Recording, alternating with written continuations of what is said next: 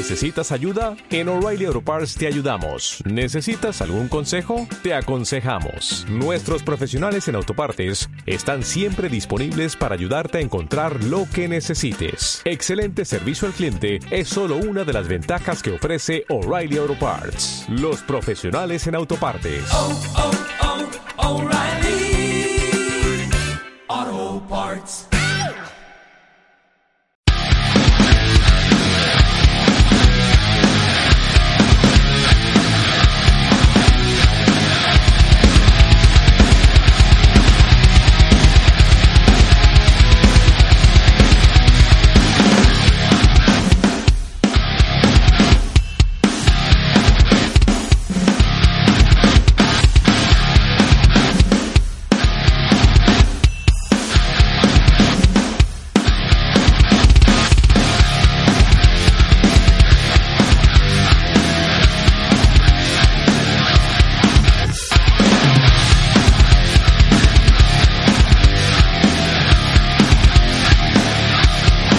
Hola, ¿qué tal? Mi nombre es Vladimir Torres. En Facebook estoy como Napoleon Churchill. Soy el titular del podcast y canal de YouTube Hijos de Latina, donde hablamos de todos los temas referentes a gastronomía y en particular de gastronomía de parrilla. Ya es historia, ciencia, técnicas, tips, una que otra receta, todo, absolutamente todo. Tomamos el tema, lo investigamos, lo desarrollamos y te lo entregamos a ti listo para que lo apliques o lo platiques. El tema de hoy es una pequeña revisión del libro The Cooking Gene de Michael Tweedy. ¡Comenzamos!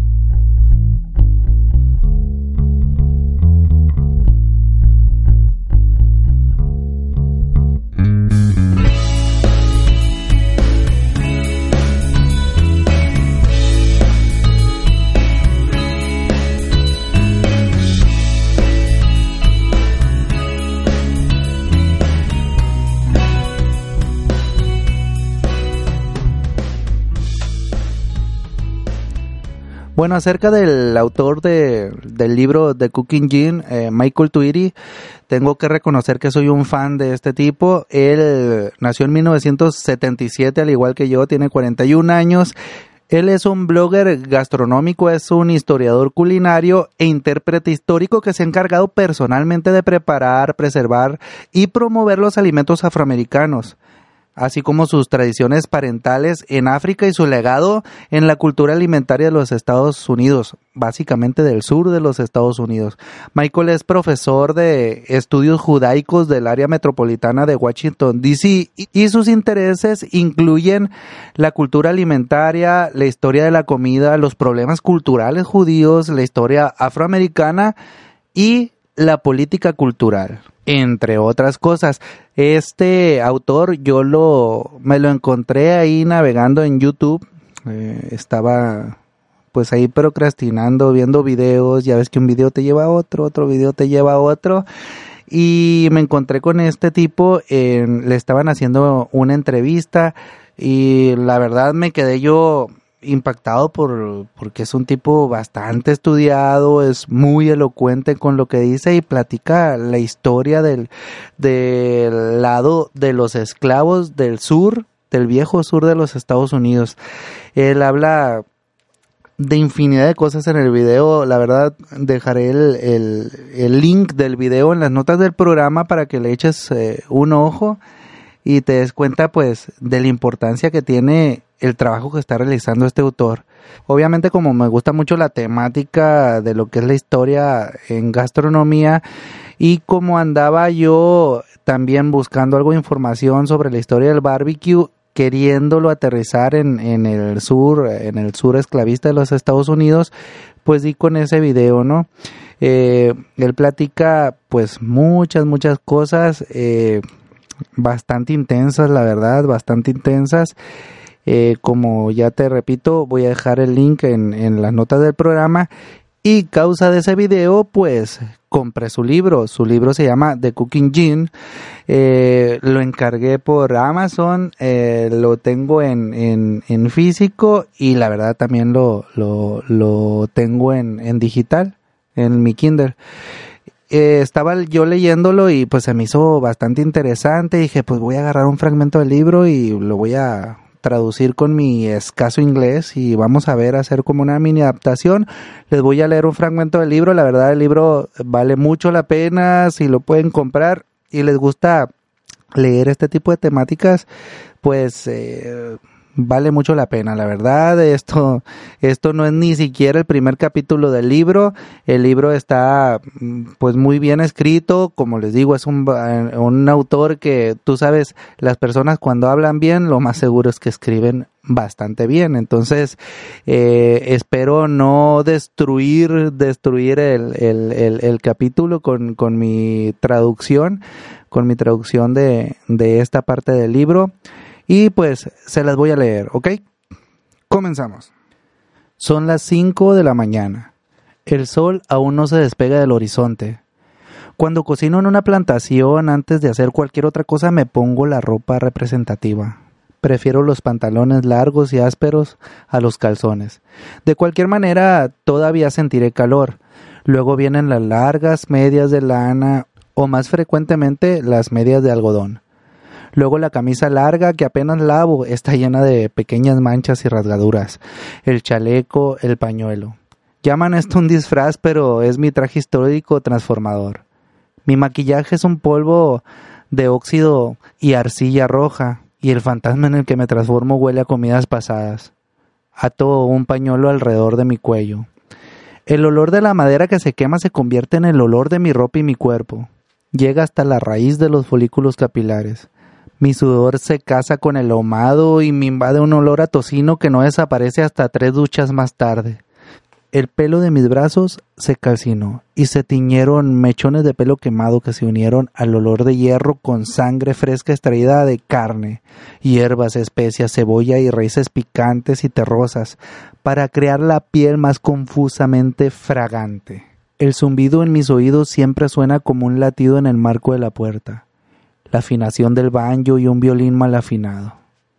No sé qué tipo de madera usaré o incluso si la humedad hará una gran diferencia, pero la primera tarea es siempre obtener astillas y madera de 30 a 40 piezas y una vez que las tenga, obtener el fuego lo más rápido posible. Y aquí hago un paréntesis. En el video Michael Turi explica cómo él se viste como un esclavo de la época del viejo sur esclavista de los Estados Unidos. Él utiliza las herramientas que utilizaban los esclavos, no utiliza tecnología, incluso para encender el fuego él lo enciende con un pedernal o con, o con madera, girando madera. Refiere él que la parte más estresante de iniciar con la rutina diaria en la cocina es encender el fuego. Porque un esclavo pues no tenía un encendedor, no tenía cerillos, no tenía nada, él tenía que encender el fuego eh, manualmente por fricción.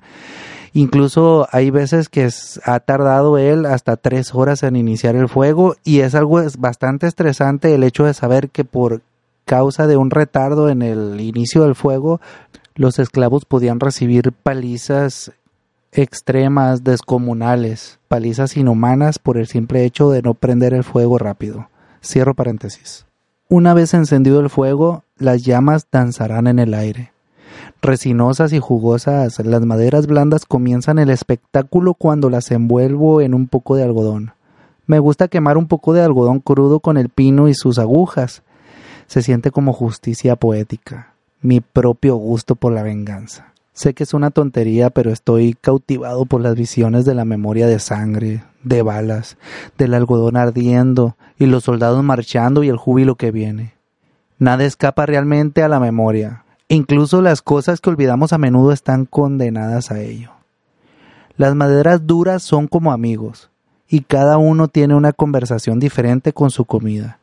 El olor, el carbón, el calor, el humo, la intensidad cálida del roble blanco, el sabor del nogal americano, la dulzura de la nuez, el roble rojo, la ceniza, la manzana y los arces. A veces tienes que dividir los grandes troncos para poder apilarlos como una chimenea. Cuando eso sucede, el día comienza con la energía inquietante del hierro y todos sus espíritus del oeste de África. Al igual que las recetas con las que trabajo, comienzo como una fórmula del pasado y termino naturalmente con mis improvisaciones. Improvisación y tradición persiguiéndose como peces que se agitan en una piscina. Las canciones me dan un placer fantasmal indefinible. Estoy dando energía a la madera con la que estoy cocinando y empezando el día de la forma en que mis antepasados comenzaron su propio día, su propia rutina a pesar de la monotonía. Antes de empezar a cocinar de esta manera, no sabía que tenía que cantar y que no era un pasatiempo.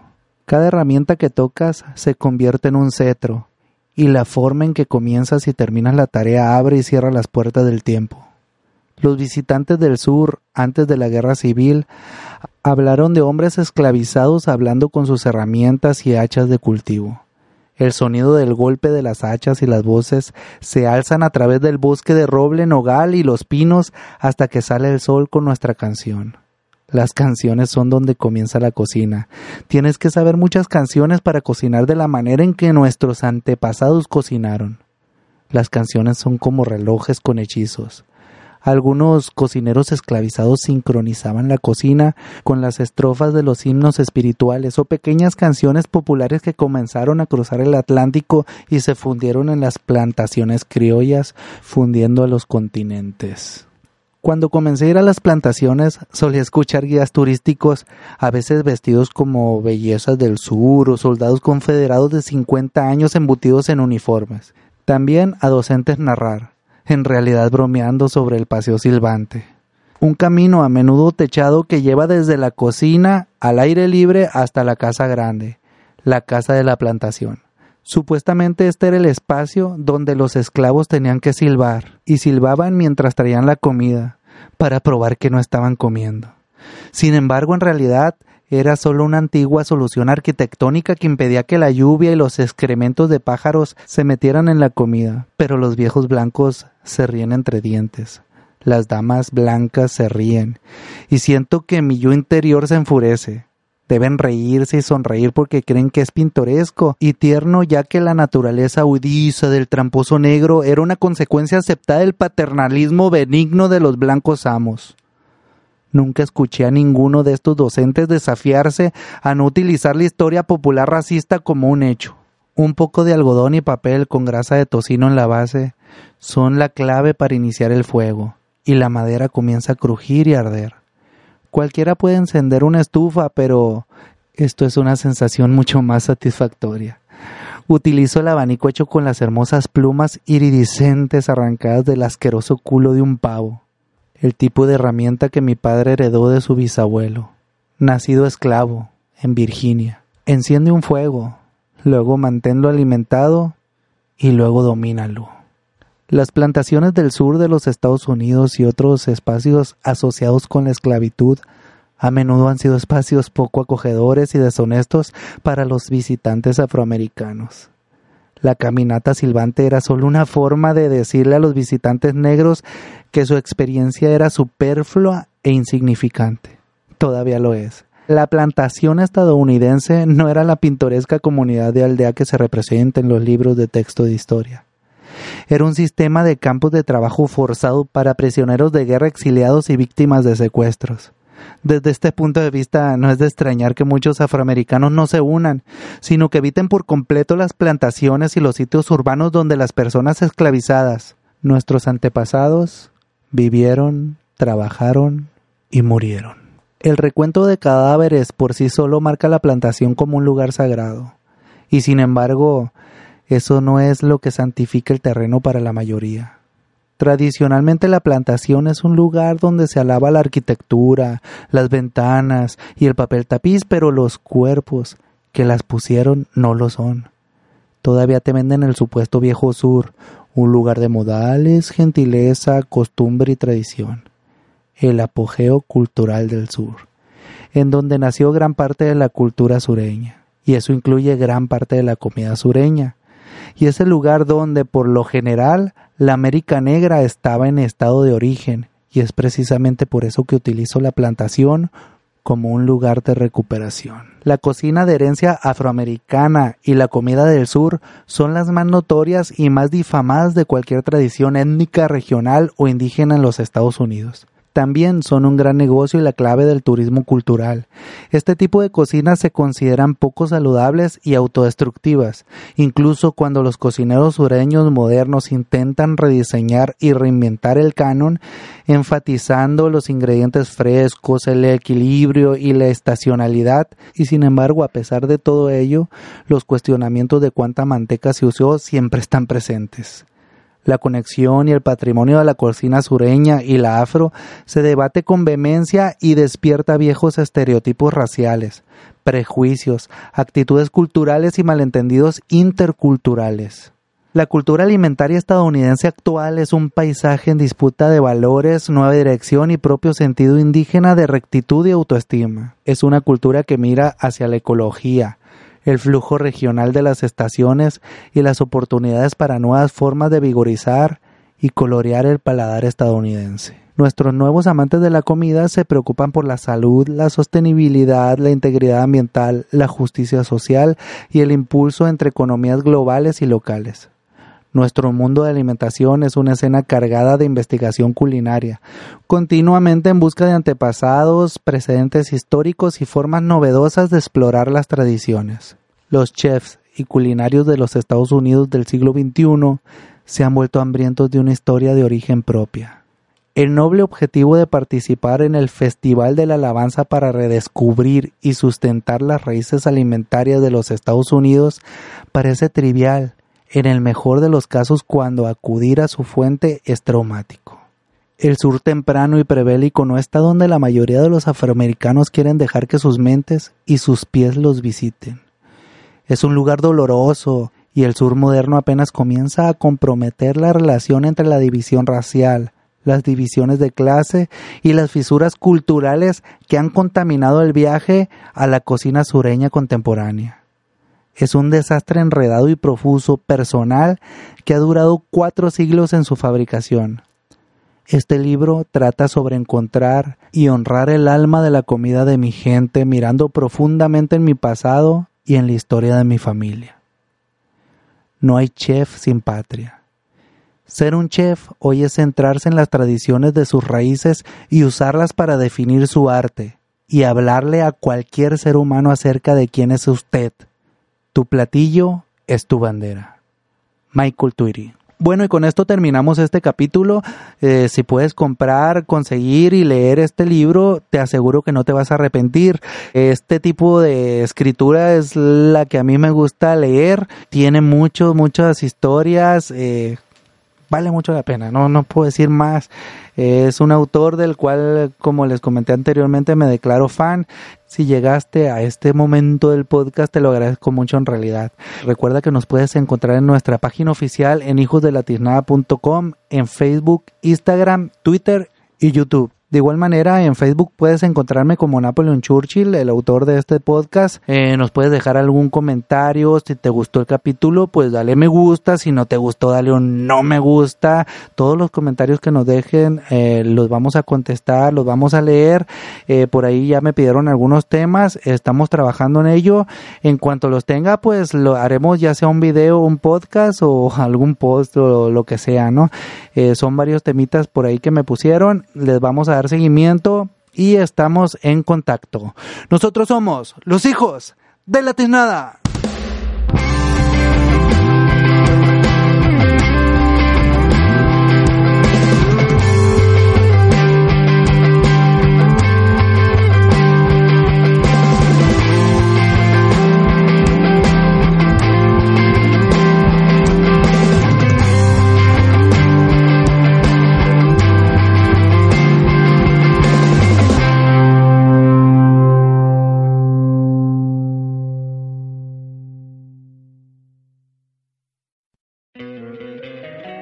encantaría tener 100 dólares extra en tu bolsillo? Haz que un experto bilingüe de TurboTax declare tus impuestos para el 31 de marzo y obtén 100 dólares de vuelta al instante. Porque no importa cuáles hayan sido tus logros del año pasado, TurboTax hace que cuenten. Obtén 100 dólares de vuelta y tus impuestos con 100% de precisión. Solo con Intuit TurboTax. Debes declarar para el 31 de marzo. Crédito solo aplicable al costo de la presentación federal con TurboTax Full Service. Oferta sujeta a cambios o cancelación en cualquier momento.